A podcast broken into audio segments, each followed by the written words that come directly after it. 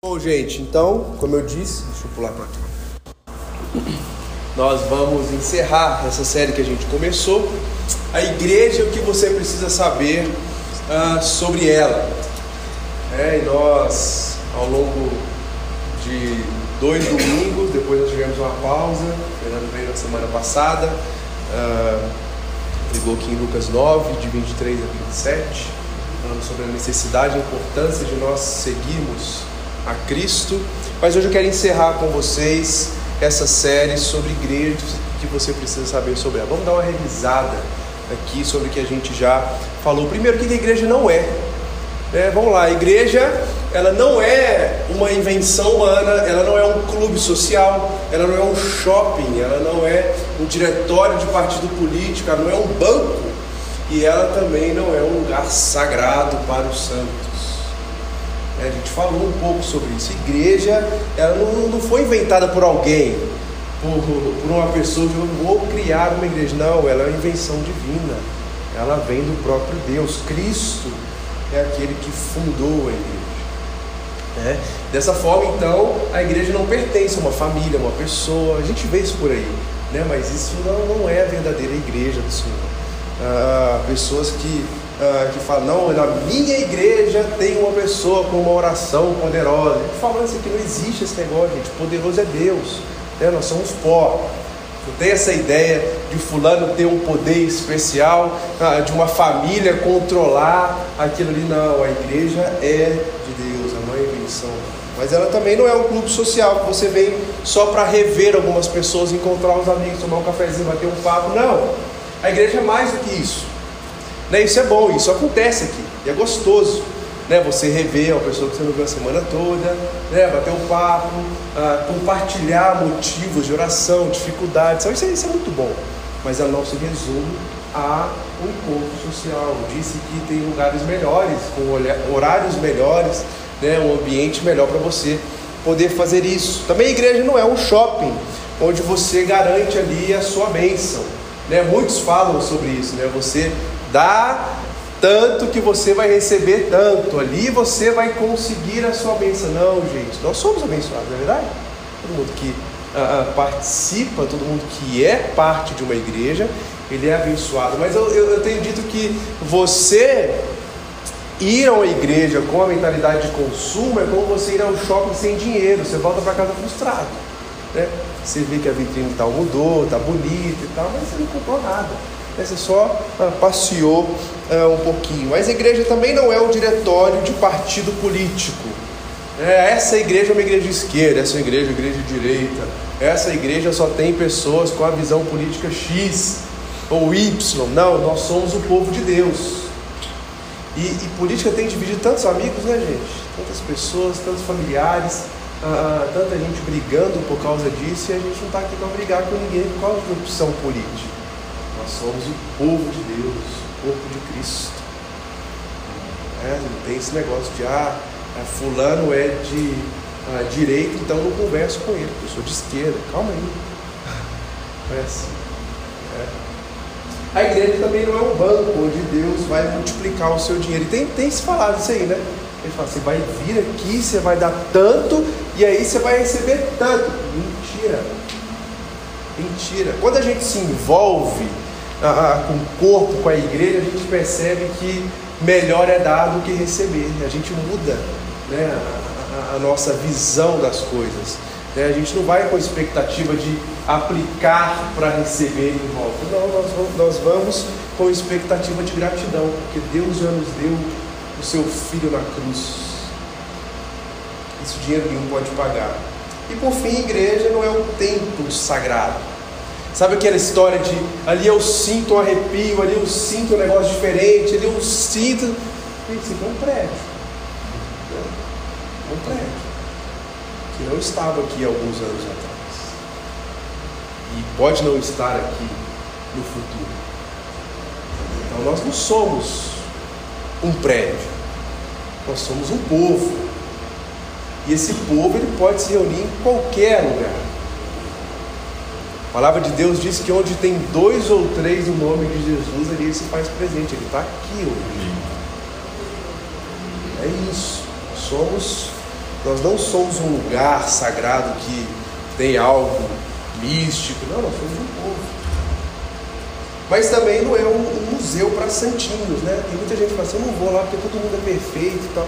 Eu gosto de uma frase do evangelista Billy Graham, que ele dizia assim, se um dia você achar uma igreja perfeita, não entre nela para não estragar. Tá? E é isso, ninguém aqui é perfeito. Nós buscamos a santidade no Senhor, nos aproximarmos de Deus, mas ninguém aqui é perfeito. O perfeito é um só Cristo. É o cabeça, o dono do negócio todo. Então, nós não somos um, um museu para santos, mas nós somos um hospital para pecadores. Ninguém vai na igreja porque está tudo bem, está tudo perfeito e tal, né? Ninguém vai no hospital se sentindo ótimo, né? Como um atleta de alta performance. O que você vai fazer hoje? Vai treinar? Não, vou no hospital. Vai que, ah, né? vai que eu estou precisando. Né? Então, esse aqui é um lugar onde nós reconhecemos as nossas fragilidades, mas encontramos a, a, a, nessas fragilidades, nós encontramos força no Senhor. Aquele que é o dono do corpo, que nos fortalece. Então, nada de que é igreja. E é o que tem falado por aí que é. Viu? Eu nem coloquei aqui a igreja dos coaches, porque né, acho que já consegue perceber rápido. Né? Até o que não é igreja, ah, ah, você consegue perceber. Mas o que, que ela é então? Igreja é eclesia, né? lembra da palavra lá, grega que a gente aprendeu aqui? Eclesia, que é chamados para fora, é uma assembleia. O que é essa assembleia? Ah, ah, qual é o contexto disso? Ah, as pessoas, as lideranças da cidade se reuniam para fora dos portões da cidade para fazer as suas assembleias. E Cristo ele está usando, ele está se apropriando dessa a, a mensagem cultural aqui, desse contexto, para dizer que ele nos tiraria do, do, do contexto normal deste mundo, nos colocaria para fora disso, não te tirando do mundo. Ninguém aqui vai virar um ET, vai ser abduzido, né? agora eu sou cristão e vou morar em Marte. Não, é tirar a nossa visão, o nosso coração, a nossa vida das coisas que esse mundo oferece e nos trazer para fora daquilo que o mundo tem como verdade absoluta. É, isso é ser trazido, né? É, é, chamados para fora. O, o teólogo em inglês, John Stott, ele chama isso de a contracultura cristã. Enquanto o mundo está indo numa direção e está te ensinando uma coisa, a igreja está vindo na outra direção. É nadar contra a corrente. A igreja, ela é a expressão pública do Deus conosco. Cristo, o Emmanuel, o Deus conosco, é o único Deus em todas as religiões que você vai ver, você pode estudar todas elas.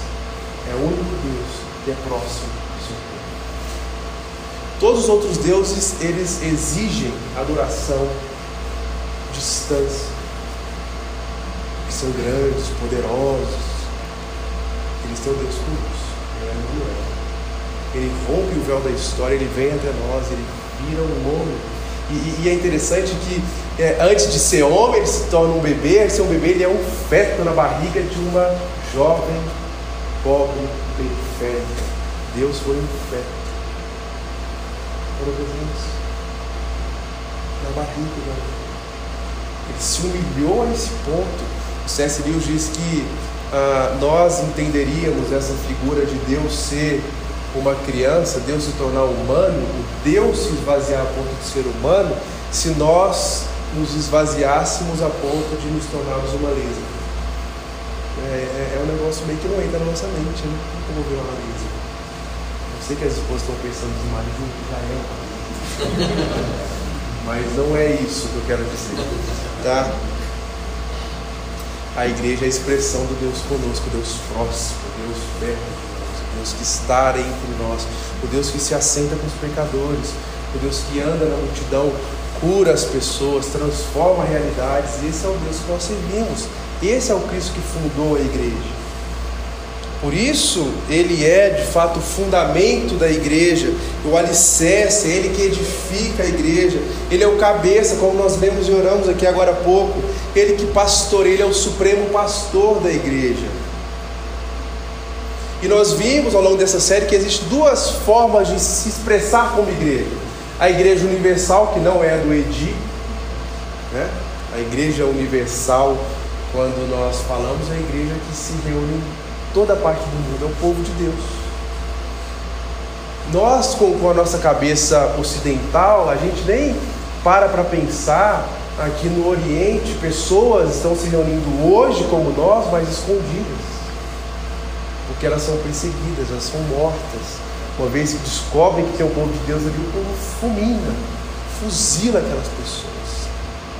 Mas eles estão reunidos ali, declarando: Deus é o nosso Deus, Cristo é o nosso Senhor. Uma vez eu vi um documentário ah, que dizia como a, a igreja cresce na Síria liderada por mulheres mulheres que, que, que, que, no oculto estão discipulando, estão falando de Cristo, estão a, a, às vezes até entregando a sua própria vida para morrer por Cristo. E a igreja está crescendo, está fortalecendo. A gente não para para pensar porque o Ocidente não tem isso, né? a gente tem uma liberdade muito grande né, de pensamento, de leitura e de expressar a nossa fé que em outros lugares não tem. Mas a igreja universal é a igreja que eu chamo de igreja organismo. É, é, o ponto central da verdadeira igreja, onde aqueles que se reúnem em nome de Cristo, em qualquer lugar, eles fazem parte desse corpo.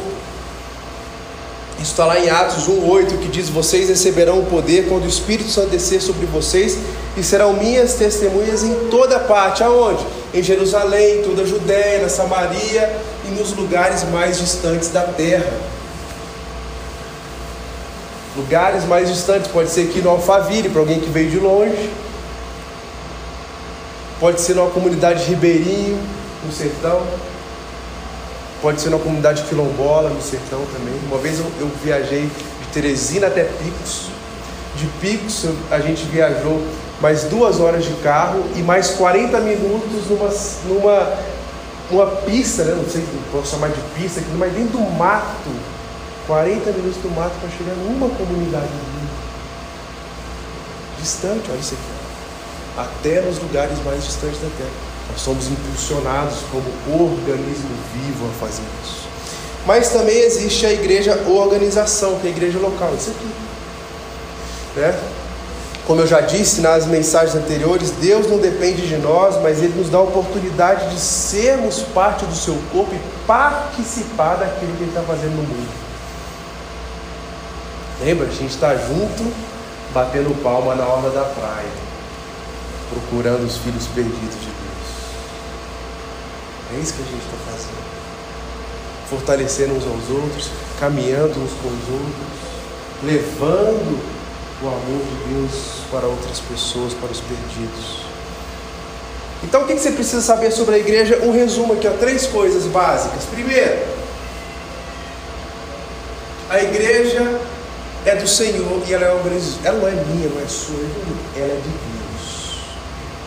Que bom, que bom que ela é dele. E é um organismo vivo. Ou seja, a igreja já passou por muita perseguição, já derramaram muito sangue, já, já aconteceu muita coisa, mas nós chegamos até aqui, porque não é pela nossa força, existe um Deus conduzindo a história, existe um Deus guiando o seu povo, existe um Deus protegendo o seu povo, Existe um Deus que vai abrindo os caminhos, porque, como o próprio Senhor Jesus fala para Pedro, a igreja ela avançaria e as portas do inferno não prevaleceriam contra ela. Isso significa que a igreja está avançando. Porta numa guerra é o que? Instrumento de defesa, não de ataque. Eu nunca vi nenhum filme de guerra alguém atacando por porta. Né? Vamos fazer aqui uh, uma reunião, né? o comandante chama todo mundo. O que a gente vai fazer hoje? Vamos arrancar todas as portas. E de madrugada nós lançaremos as nossas portas. Não existe isso. A igreja está avançando. Né? A igreja está ainda, é um organismo vivo. Este organismo também se manifesta como organizações espalhadas por todo o mundo. E aqui somos uma delas. Aqui nós estamos. É, existe uma estrutura para que isso aqui funcione aos domingos, né? Uma organização. Como eu falei na última vez, a Igreja Batista Fonte não está aqui por acaso. Nós temos uma missão, e a nossa missão é amar e servir a Deus e ao próximo. É simples. Amar e servir a Deus e ao próximo. Por isso que nós estamos aqui.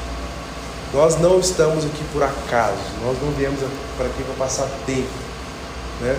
Embora esse lugar seja maravilhoso, muito bom morar aqui, conhecer as pessoas que a gente tem conhecido, mas a gente não está aqui para passar. Tem uma missão aqui. A gente não está aqui à toa. Nós temos um propósito. Né? E por isso nós somos convidados a colocar em prática esse grande mandamento e essa grande comissão: amar e servir a Deus e ao próximo.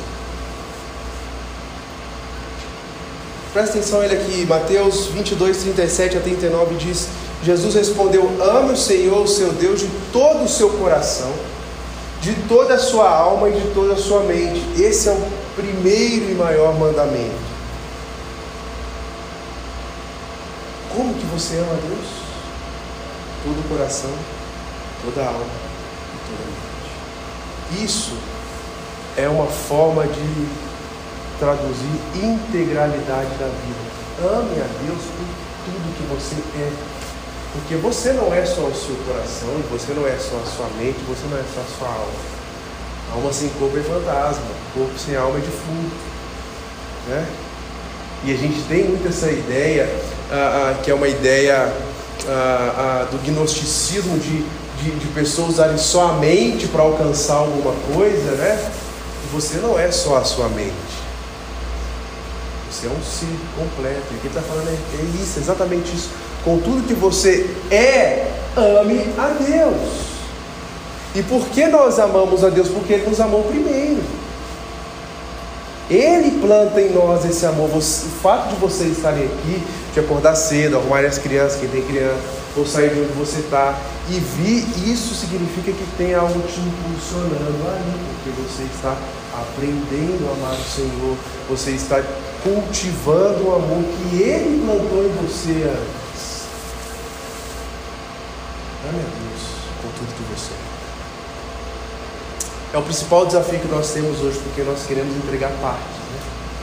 Até aqui eu posso amar, até aqui eu posso entregar. Isso aqui eu fico para mim, porque Deus não vai saber muito ah, como lidar com isso, então eu já resolvo do meu jeito. Isso aqui pode, isso aqui é, talvez, vamos, vamos negociar isso antes. Deus, não. Nós somos convidados a nos entregarmos por inteiro a Deus, amar a Deus com tudo que nós somos, com tudo que nós temos. Percebe? Nós tentamos fazer de Deus um, um amuleto, né? O gênio da lâmpada. Quando a gente precisa, a gente vai. Deus, eu preciso disso, disso, disso, disso. Não dei conta. A gente faz da, da, da Bíblia, às vezes, um horóscopo, né? Deixa eu ver o que está aqui para mim hoje. Não, não é assim. É entregar-se por completo a Deus. E o Fernando falou isso na semana passada, é difícil. É difícil porque nós temos a tendência de entregar partes e Deus nos chama para nos entregarmos por inteiro. Amar a Deus sobre todas as coisas. Mas também ele diz: o segundo é igualmente importante. Ame o seu próximo como a si mesmo. Poderia parar no primeiro, né? Porque esse aqui é difícil demais, gente. A começar do próximo, próximo, tá dentro de casa. Filhos, do marido, da mulher. Dos parentes. Em volta, né? Às vezes quer palpitar, quer, quer, quer intervir, né? Ame o seu próximo. Mas não só esse próximo no seu núcleo primário. Quem está próximo de você? Ame essa pessoa. Amar quem nos ama é fácil. É ou não é? Amar quem nos ama é muito fácil. Você amar o próximo, está falando aqui assim, ame o seu próximo que te ama. Né? Ama como você se ama. E a gente se ama demais, né? Até aquele papo de eu, eu preciso me amar mais é uma expressão tão forte quando não se ama, né? Já parou para pensar? Aí eu preciso me amar mais, me valorizar mais. Não precisa estar se amando tanto, você está pensando nisso. Amar como você se ama. Não, a gente já se ama o suficiente para a gente entender isso aqui. Esse é o resumo de parte da missão da igreja no mundo: amar a Deus sobre todas as coisas, ao próximo como a Ele mesmo. Uma vez que nós amamos a Deus, o amor que nós temos por Deus e que Deus tem por nós, ele deságua na vida do próximo. Cai ele. Ele vai naturalmente. Não dá para você chegar numa fonte seca e falar assim, sai água e agora. Não vai sair. Você marcar um horário para ela, não, a partir de amanhã ela vai começar. Mas não, a fonte está seca. A fonte que jorra o tempo todo a água é natural, né? Natural.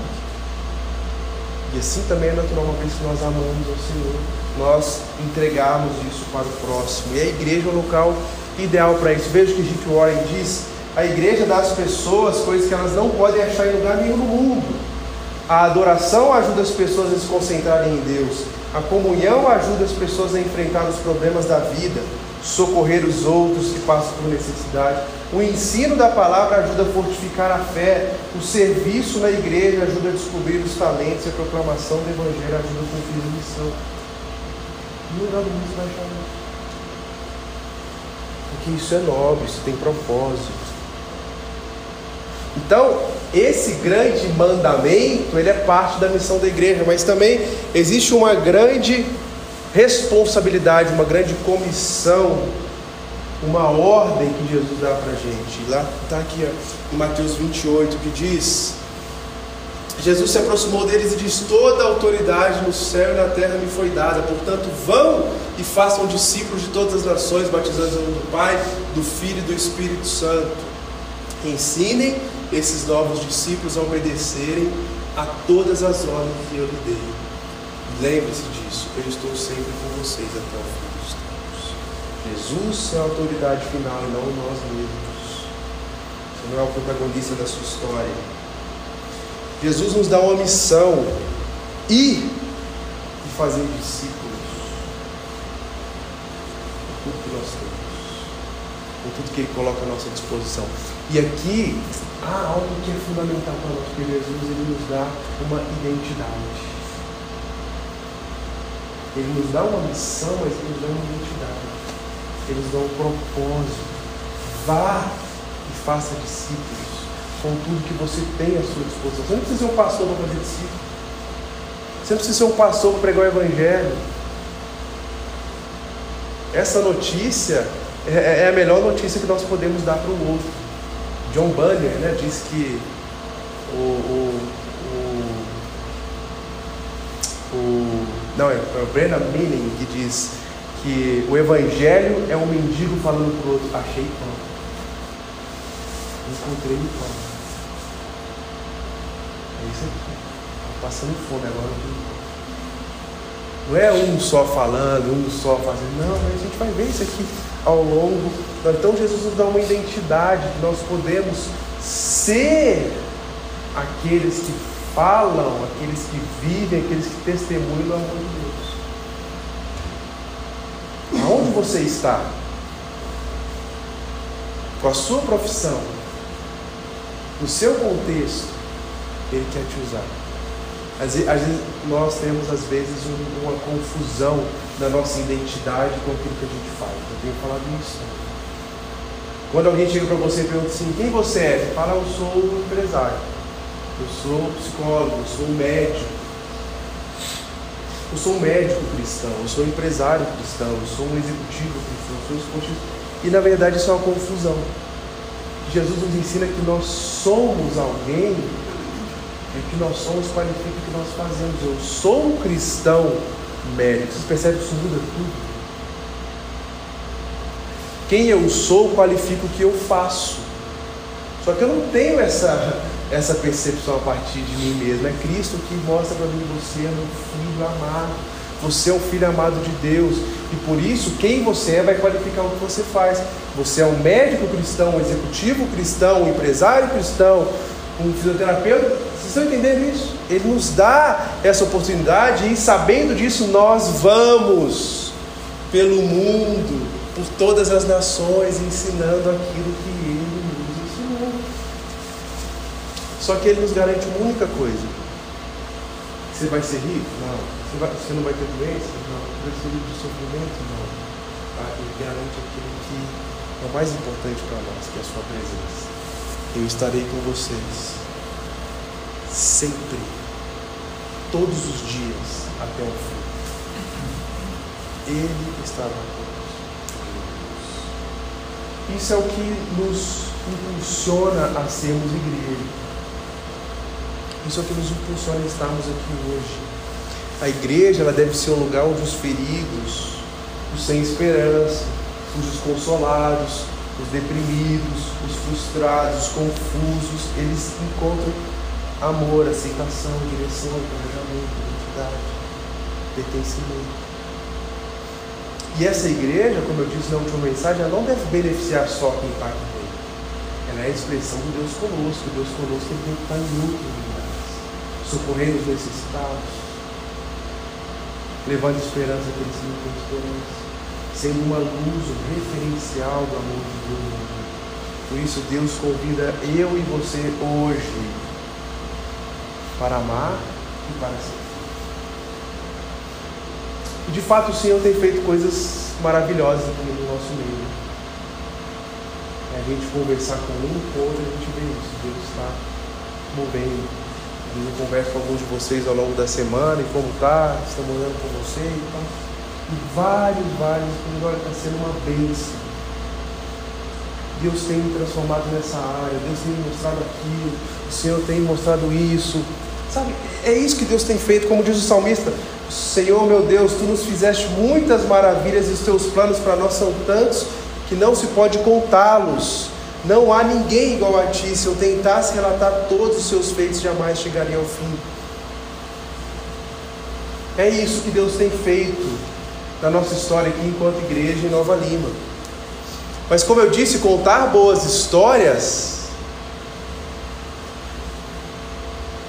às vezes é difícil vivê-las. Né? Contar às vezes é fácil, mas é difícil vivê-las. Mas eu não estou aqui, gente, para contar uma história sozinha do que Deus fez assim. E você não está aqui para ouvir uma história. Nós estamos aqui como agentes ativos de Deus que está escrevendo a história e Ele quer colocar eu e você como personagens. Mas saiba, já tem um protagonista. Pode ser até bom, mas já tem protagonista. Mas ele quer nos envolver nessa narrativa, nessa história. E a minha missão hoje aqui, nesses poucos minutos que me resta, é fazer com que você saia deste lugar com um profundo desejo de amar e servir a Deus e ao próximo, sendo um agente ativo da igreja Fonte Nova Vida. É você achar o seu lugar nesse negócio aqui. Historicamente, o, o, o, os líderes, eles sempre gozaram né, de, de, de uma boa reputação e de um certo conforto com a sociedade.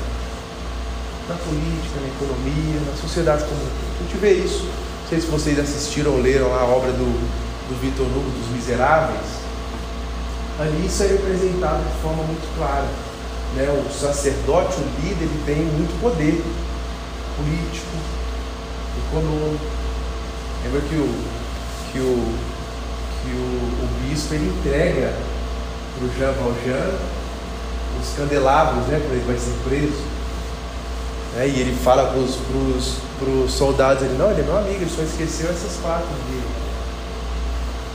E tinha um poder muito forte, econômico, um poder social, político muito forte. E, e isso, de certa forma, é ruim. Porque tem muita gente que pega e, e faz disso uma vantagem para o mal. Pessoas que querem ter a sua mão beijada, talvez? Quem vai beijando a mão aqui, Pessoas que querem ser venerados por onde passam. Nossa, o fulano está aqui. Ai, ele veio aqui, ele me encostou, ele pôs a mão em mim, ele orou por mim, ele me deu um abraço. Ai. Tem gente que toma isso como uma vantagem. Líderes nos dias de hoje querem ser paparicados, querem alcançar o status. Infelizmente isso acontece. Mas o resgate da reforma protestante ali em 1517 trouxe para nós uma consciência de que todos nós somos iguais diante de Deus. Não existe um sacerdote único que vai lá e representa o povo, não. Existe um sacerdócio universal. Todos nós podemos entrar na presença de Deus, falar com Deus, relacionar com Deus, servir a Deus. Não tem esse negócio de fulano intercede por mim, o ciclano intercede por mim. Não, quem intercede por nós é Cristo, isso basta. Então entre na presença de Deus, viva na presença de Deus, trabalhe para Deus. Isso é um privilégio que Deus nos dá, acessá-lo.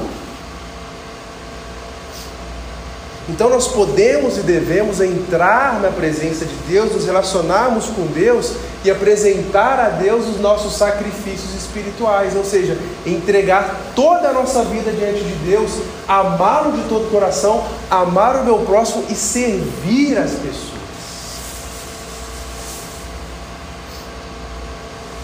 Embora seja uma responsabilidade e um privilégio, poucos param para perceber essa realidade. Olha essa frase aqui, ó. Uma, uma pequena parte da igreja faz as coisas acontecerem. Uma parte um pouquinho maior vê as coisas acontecerem. E a grande maioria nem sabe o que está acontecendo. Algumas pessoas chegam para mim e falam assim: Olha por que aconteceu isso aqui? Chega a curiosidade, né? Mas como vocês estão aqui? Mas como que foi a vida com o hotel? Mas como que acontece?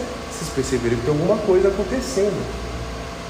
Alguém veio e preparou as cadeiras, alguém preparou os slides, alguém preparou material para as crianças, separou, foi lá na Calunga, comprou tudo e veio e fez uma reunião e tem uma pauta e tem um. Está acontecendo, tá? Só que uma pequena parte uh, uh, é quem está fazendo isso. Uma parte é, um pouco maior está percebendo isso. Então, alguns de vocês perguntam: o que, que eu posso fazer? Esse último que eu comecei essa série, que eu mais ouvi foi isso. O que, que eu posso fazer? Eu falei: espera, no último domingo eu vou falar. grande parte nem sabe o que está acontecendo. É como é, é, um triângulo ao invés, é um cone. Né? A gente pode olhar assim. Ó. O que está aqui em cima não está nem sabendo. Né? É quem está aqui embaixo, aquela parte bem afunilada que está uh, uh, trabalhando. E tem um trecho de Efésios, no capítulo 4, que eu quero compartilhar com vocês hoje para a gente mudar essa realidade. O Senhor nos ensine a como viver uma outra realidade. E o texto diz assim: E ele designou alguns para apóstolos, outros para profetas, e outros para evangelistas, e outros para pastores e mestres com o fim de preparar os santos para a obra do ministério, para que o corpo de Cristo seja edificado, até que todos alcancemos a unidade da fé e do conhecimento do Filho de Deus e cheguemos à maturidade, atingindo a medida da plenitude. Gente, está aqui o nosso resumo de como nós queremos inverter esse é, essa, esse cone e fazer dele ah, uma pirâmide. Veja, vamos dissecar um pouco esse texto aqui. Ele designou alguns, ou seja, tem responsabilidade de todo mundo aqui. Alguns para apóstolos, outros para profetas, outros para evangelistas, outros para mestres. Tem gente aqui, né? Tem gente trabalhando aqui. Para isso, para aquilo, para aquilo, para aquilo. Essa primeira parte aqui, desses que ele está qualificando aqui como apóstolo, profeta, evangelista, pastores e mestres, a gente pode trazer como existe uma liderança. Existe alguém que está olhando para onde nós estamos indo, onde nós queremos chegar. Só que ele não é o líder que está olhando só para as suas necessidades aqui, na verdade ele não está olhando para o seu conforto. A gente sabe que liderar é servir, né? Só que ele tem, essa liderança ela tem um propósito. Olha o propósito aqui, com o fim de preparar, pode, pode voltar, com o fim de preparar os santos para a obra do ministério. Com o fim de preparar você que está aqui sentado para entender os desígnios de Deus e falar assim: opa, onde eu me encaixo? O que, que eu faço? Como eu posso servir? Como eu posso sair lá do que não está sabendo nada ou que, ou que percebe alguma coisa e ser um agente ativo? Nós estamos aqui para isso, capacitando. Para capacitar, a gente dedica-se no estudo, no preparo, nas leituras. E não é fácil. Abrir a palavra de Deus, interpretar o texto sagrado, ensinar, isso é algo extenuante. Uma vez eu li um estudo que falava que uma pregação de 40 minutos equivalia a 8 horas de trabalho braçal. Vocês podem perguntar para a Raíssa como eu chego em casa. Quebrado, está moído. Porque tem um preparo, tem algo que você tem que ler, você tem que ir, você tem que entender. Mas tem uma finalidade, preparar o povo, equipar o povo. Não equipar com o que eu acho que é certo, com técnicas, coisas. Não, equipar com a palavra de Deus. E equipar para quê? Para a obra do ministério. Para fazer acontecer, para botar a mão na massa, para sinalizarmos juntos que existe um Deus está guiando o seu povo. É isso que ele quer de nós. Mas isso também tem uma finalidade, veja, para que o corpo seja edificado, cresça. Lembra? Nós somos um organismo vivo, para que o corpo cresça e todos alcancem a unidade do conhecimento do Filho de Deus, cheguemos à maturidade. É uma progressão. Nós vamos progredindo. Um ensina, capacita, o outro entende, aplica, e assim vai. E vai edificando, e vai crescendo, e vai edificando para que a igreja alcance a unidade em Cristo, para que nós alcancemos a maturidade em Cristo. O texto continua assim: o propósito é que não sejamos mais como crianças levados de um lado para o outro pelas ondas, nem jogados para cá e para lá pelo vento de doutrina e pela astúcia e esperteza de homens que induzem o erro. Olha a grandeza e a oportunidade de nós aprendermos a palavra de Deus. Lembra? Alguém está aqui para capacitar para que você não seja jogado de um lado para o outro. Ah, mas o fulano falou que a igreja é poderosa e, e o lugar ali é, é, lindo. Ah, mas a igreja, o outro falou que a igreja é assim, assim, assado. Ah, mas o outro falou que o líder é assim. Mas o outro falou que se eu for na igreja eu vou ficar rico. É astúcia do outro, né? Para que você não caia nisso. Você não caia ai, eu precisava me sentir bem, eu precisava estar tranquilo. Não.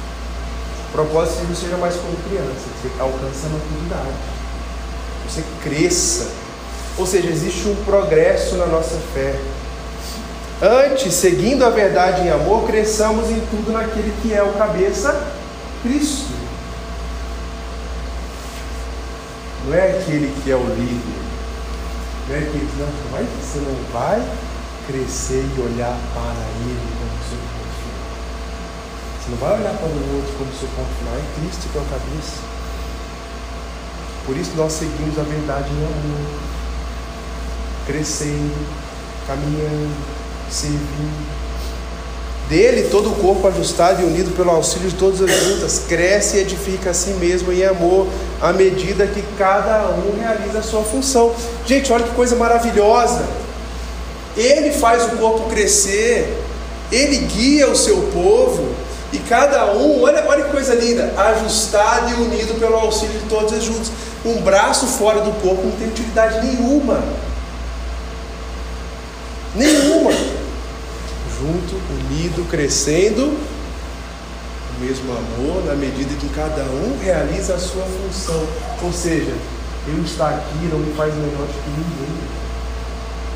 Eu estar aqui não me faz melhor do que aqueles que se prepararam estão lá ensinando as outras. Eu estou aqui não faz melhor que aqueles que prepararam a música, que estão na recepção, aquele que chega cedo, monta tudo, vai tarde porque desmontou tudo também. Nós temos a, a, o mesmo valor, mas com funções diferentes. É igual um casamento, né? O que, que é mais importante, o marido ou a mulher? Não responde. O que é mais importante? Não tem o mais importante, porque o casal tem o mesmo propósito eles estão no mesmo caminho, seguindo o mesmo alvo. E a igreja também é assim.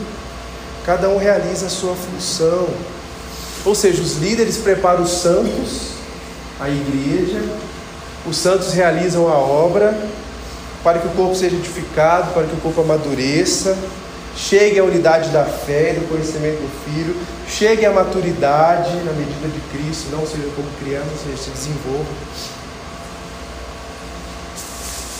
Sabe o que significa? A igreja não é o Paulinho, não é a raiz, e o coelho, a somos todos nós. E não dá para eu levantar só a parte esquerda do meu corpo amanhã, na segunda-feira. Né? O corpo vai levantar inteiro. E assim também somos nós enquanto igreja. Uma vez, uma pessoa estava acompanhando o pastor numa visita e aí era uma pessoa enferma, estava no hospital, eles foram ali e, e visitaram aquela pessoa e na hora de orar, a pessoa que estava junto com o pastor falou assim, você ora que você quer pago para isso. Como assim? Você quer pago. O pastor que tem que estar aqui para isso. Você é pago para fazer isso. Essa é uma deturpação do entendimento de igreja todos nós temos responsabilidades enquanto corpo de Cristo. Funções diferentes, mas responsabilidade e comprometimento. Lembra lá do, dos três mosqueteiros? Um por todos e todos por um. É isso, é todo mundo com o mesmo objetivo. É certo que a, a responsabilidade enquanto eu tenho aqui, enquanto líder, ela é importante, mas ela não é mais importante do que nada que está acontecendo. Na verdade, eu tenho uma responsabilidade maior e Deus me cobrava um pouquinho a mais por isso. Então tem que fazer com excelência, com zelo. E, inclusive, a palavra que é usada aqui no 11, 12, quando ele fala, ele designou alguns ah, com o fim de preparar, essa palavrinha preparar no grego, catartismos, ela, ela tem três usos. O primeiro uso é consertar redes rasgadas. Quem já viu um pescador que pesca com rede na praia, você, se você nunca viu isso, você vai começar a perceber agora. Alguns ficam lá no cantinho consertando a rede, uma parte, outro fica com a reguinha ali consertando, retecendo a rede. Preparar porque na noite seguinte, na madrugada seguinte, eles vão pescar. Então a rede tem que estar boa, tem que estar firme, tem que estar sem buraco. Tem que jogar uma rede boa. Também essa palavra é usada como consolidação de ossos. Lembra quando a Sarinha fez a cirurgia? E aí a gente estava todo empolgado que no, no, segundo dia que ela estava no quarto, ela já subia no bercinho assim e nossa, está ótimo. Aí o cirurgião já falou assim, pelo amor de Deus, segura assim precisa fazer repouso. Não pode forçar, até colar, até ou se integrar de novo, vai um tempo. E também essa palavra é usada para isso, é consolidação dos ossos. Eu lembro que quando eu tinha sete anos de idade eu quebrei o braço e aí chegou no hospital o médico engessou errado. Eu com dor, com dor, com dor, um, dois, três dias, meu pai volta no hospital, Aí o médico olha para mim e fala assim, ah, isso foi um trabalho de pouco, engessaram o braço mulher errado, ele perdeu o braço. Detalhe, era o mesmo médico. E ele não lembrava, obviamente, né? E aí meu pai partiu para cima dele, aquela briga toda no hospital e aquele negócio louco, eu tive que fazer a cirurgia às pernas, ou seja, colar errado, ou eu perderia o meu braço, ou eu ficaria com ele torto pro resto da vida. É isso que ele está falando aqui. Preparar os santos é saber fazer uma boa cola. É preparar bem, é, é, é juntar de novo esses negócios. E as pessoas chegam à igreja quebradas pelo seu pecado, por outros que a machucaram, pela vida às vezes muito dura. As pessoas chegam aqui quebradas com a influência do mundo, com a influência do, do próprio Satanás, que destrói vidas. E, e nossa função aqui é juntar esses ossos, preparar, fortalecer. Pessoas precisam que os seus ossos e suas redes sejam preparados.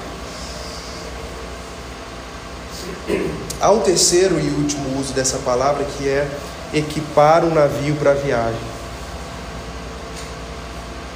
Quem já fez um cruzeiro aqui, eu acho que nunca se preocupou em pensar, será que vai ter água? Será que vai ter comida? Eu estava vendo que aquela embarcação Costa Serena, ela usa diariamente 115 toneladas de combustível, mil toneladas de água residual e 35 toneladas de alimento. 35 toneladas de alimento. É muita. Acho que dá para uns três dias lá em casa. É a função do líder preparar, fazer com que você entre no navio e fale assim: não vai faltar, porque tem alimento, tem suprimento aqui. É isso que o líder está fazendo, só que não é só sobre ele. Ele faz isso apontando para as Escrituras que diz: toda a Escritura é inspirada por Deus e útil para o ensino, para a repreensão, para a correção, para a educação na justiça a fim de que todo homem de Deus seja perfeito, perfeitamente habilitado para toda boa obra. É na palavra que Deus Isso é um grande privilégio, uma grande responsabilidade estar à frente de um projeto assim. Mas o legado de um líder não é fazer o seu nome, mas formar outros líderes. O líder de verdade não é aquele que quer ter sua mão beijada e o seu nome venerado. É aquele que serve aquele que conserta as leis, junta os ossos, prepara o navio para que todos possam trabalhar. E como eu disse, minha missão aqui hoje era fazer com que você saísse aqui com um profundo desejo de amar e servir a Deus e ao próximo. Como você pode ser essa igreja hoje aqui? Primeiro, para ser parte do corpo, tem que entregar sua vida para Cristo. Sem isso, não tem como. Entregar a vida para Cristo, fazer parte daquilo que Ele está fazendo, você precisa fazer parte daquilo que Ele é.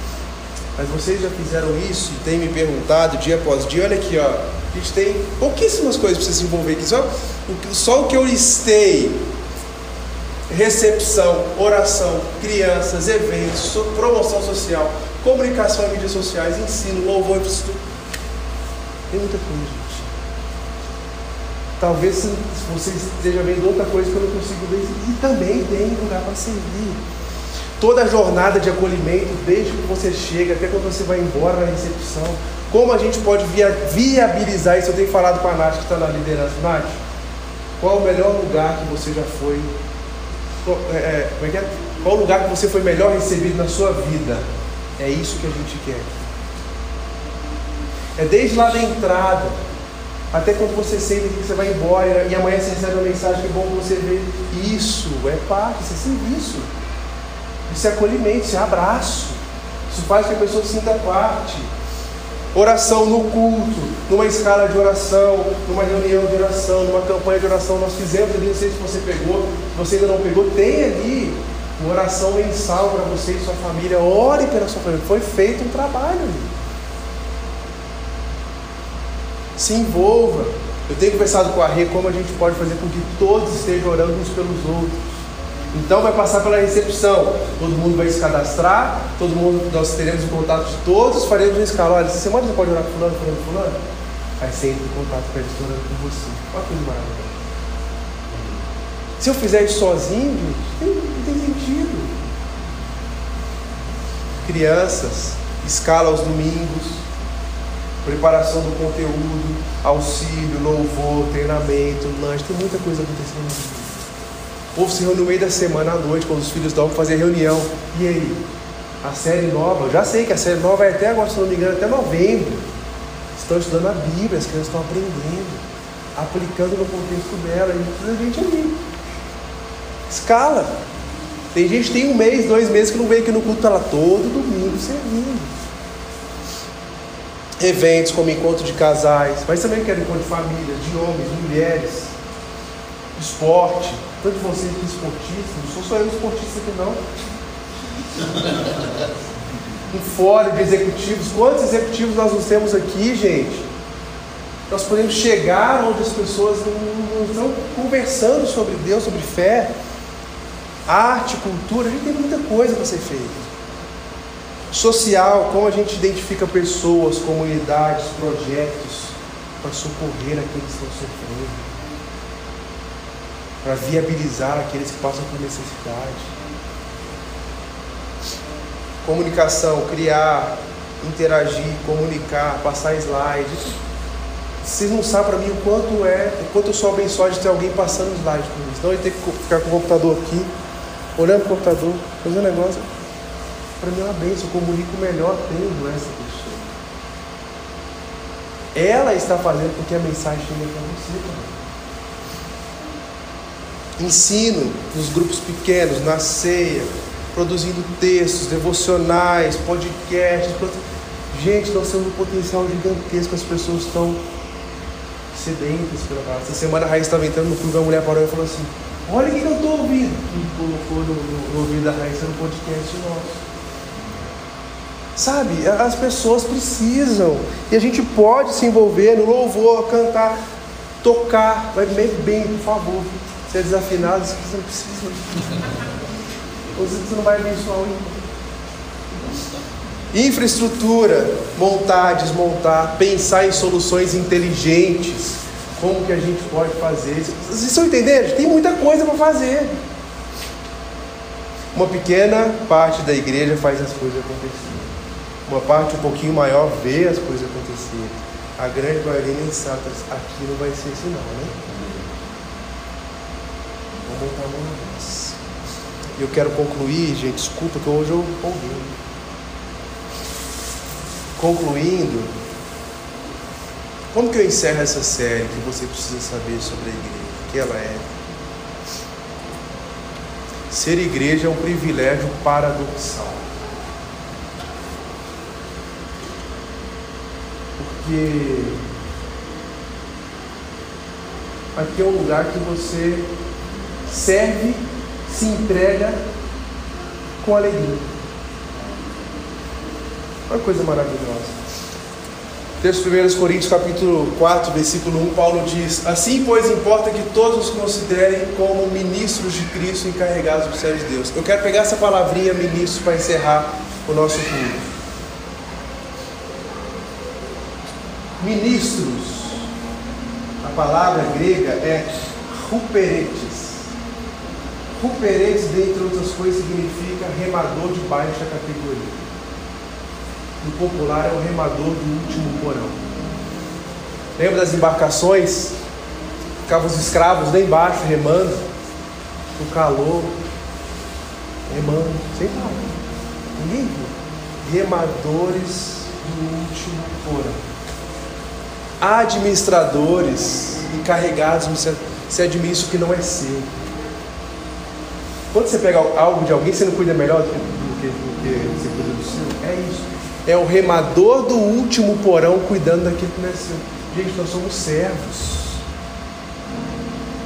Algumas palavras são usadas no texto bíblico, no, no Novo Testamento grego, para falar sobre o servo. Essa é uma delas. Ministros, sou eu, você, todo mundo que está encarregado dos mistérios de Deus. Sabe quem você é? O remador do último porão. O nosso desejo é ser o capitão, né? Ficar lá em cima. Então. Não, nós somos remadores do último plano. Entender a nossa vocação enquanto servos, enquanto aqueles que estão remando lá embaixo, é essencial. Lembra, a igreja deve ser um lugar onde os feridos, sem esperança, desconsolados, deprimidos, frustrados, confusos encontram amor, aceitação, direção, encorajamento. E isso é coisa de quem está lá embaixo, está lá no porão. Ó. E sabe o que, que nos consola? O que, que nos edifica, o que, que nos deixa animados de pensar é que aquele que controla o barco controla também a água e controla também o destino. Ele quem faz o mar convergir e, e, e, e aquietar o mar quando as ondas estão lá. É Ele que está olhando e assim: Nós chegaremos ali. Para nós é um privilégio estar lá embaixo. Nós somos ministros, remadores do último plano. Eu não aí com a igreja perfeita. Porque eu já falei que o Billy Graham disse, né? Já a igreja perfeita, sai fora, se você atrapalhar. Meu desejo é que de fato essa igreja seja uma expressão do Deus conosco. E que a gente possa amar e servir ao mundo com tudo que nós temos. Levando amor, a graça, a justiça, o perdão, sendo agentes ativos propagando a mensagem do Senhor. Deus nos convida para amar e a servir, porque Ele nos convida para ser o que Cristo é. Eu termino com o texto das palavras do próprio Jesus dizendo: Então Jesus reuniu e disse: Vocês sabem que os governantes desse mundo têm poder sobre o povo e que os oficiais exercem sua autoridade sobre os súditos. Entre vocês, porém, será diferente. Quem quiser ser o líder entre vocês, que seja servo. E quem quiser ser o primeiro, que se torne escravo pois nem mesmo o Filho do Homem veio para ser servido, mas para servir e dar a sua vida em resgate de muitos. Ele se entregou por mim e por você, para que nós pudéssemos entregar por ele. Gente, esse negócio não é meu, esse negócio não é seu, mas nós temos uma oportunidade gigantesca de sermos parte português não tem uma expressão, em inglês eles chamam de ownership, né? É o, o, sentimento de dono, de pertencimento. É isso. Nós somos parte desse negócio, mas remando lá embaixo, sabendo que tem um Deus nos guiando e nos levando a lugares que ainda nós não alcançamos. Fique de pé no seu lugar, vamos orar, porque eu quero que você seja parte disso. Eu quero que você saia daqui hoje pensando tem tanta coisa para eu ser. E nenhuma delas é menor ou maior que a outra. É apenas uma expressão do que Deus quer fazer. Ore, peça a Deus para te mostrar onde você quer chegar. Pai, obrigado, Senhor, por essa palavra do Senhor. Obrigado pela a tua palavra. Abra nossos olhos, nossa mente, nosso coração para que possamos amar ao Senhor sobre todas as coisas e ao próximo como a nós mesmos. Nos dê a oportunidade o privilégio de servir com tudo que nós temos, com tudo que nós somos. Nos dê sabedoria para achar o nosso lugar nessa comunidade, fazer com que outros alcancem a maturidade, que outros alcancem a unidade, que outros que ainda não te conhecem possam vir a te conhecer através do nosso um bom dia, um acolhimento, um ensino, um louvor, o que o Senhor quiser nos usar, Pai. Use nossas vidas poderosamente. Em nome de Jesus. Amém.